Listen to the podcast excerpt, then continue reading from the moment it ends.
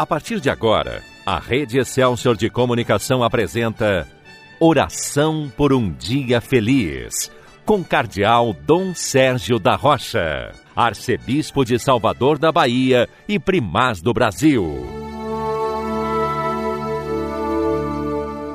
Bom dia, meu irmão, bom dia, minha irmã. Hoje é dia 21 de agosto, sexta-feira da vigésima semana do Tempo Comum. Lembre-se que toda sexta-feira na vida da igreja é sempre um dia penitencial.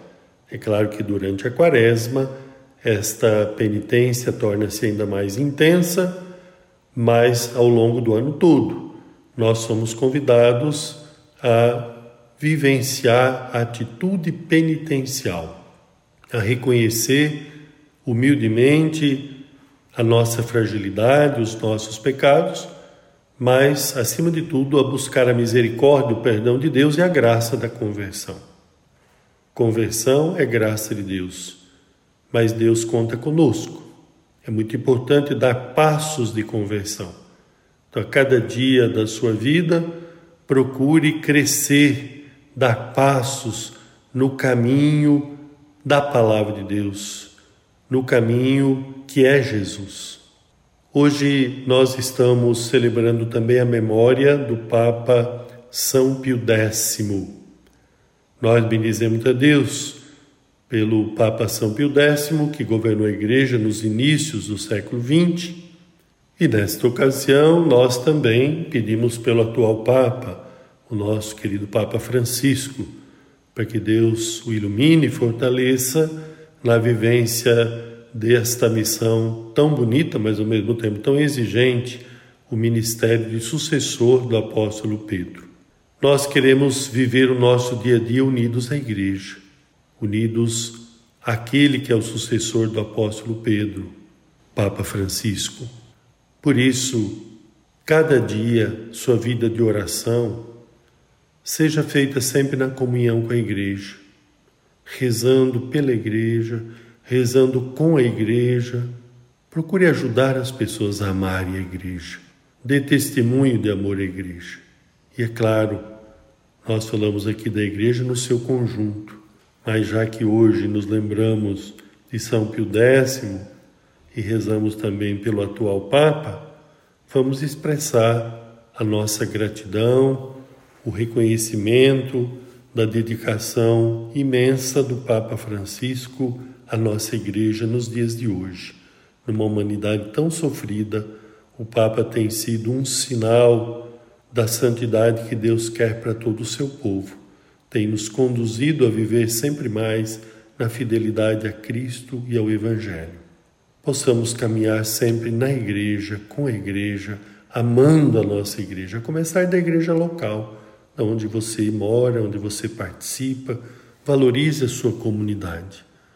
Não é possível seguir a Cristo sem os outros discípulos em comunhão, sem a igreja, sem a comunidade. Nós temos a palavra de Deus que vai sempre nos conduzindo. Hoje, eu queria primeiramente lhe convidar a repetir um versículo do salmo que é rezado nas missas. É o Salmo 106.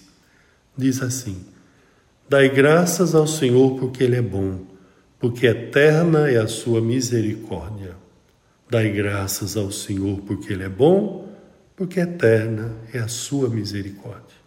Nesta oração por um dia feliz, possamos dar graças pela misericórdia de Deus. A misericórdia de Deus que se manifesta na sua vida, na vida de cada um de nós, nas mais diferentes situações. Mas, sobretudo, quando nós sofremos ou quando nós pecamos. Ninguém deve pecar para poder fazer a experiência da misericórdia de Deus.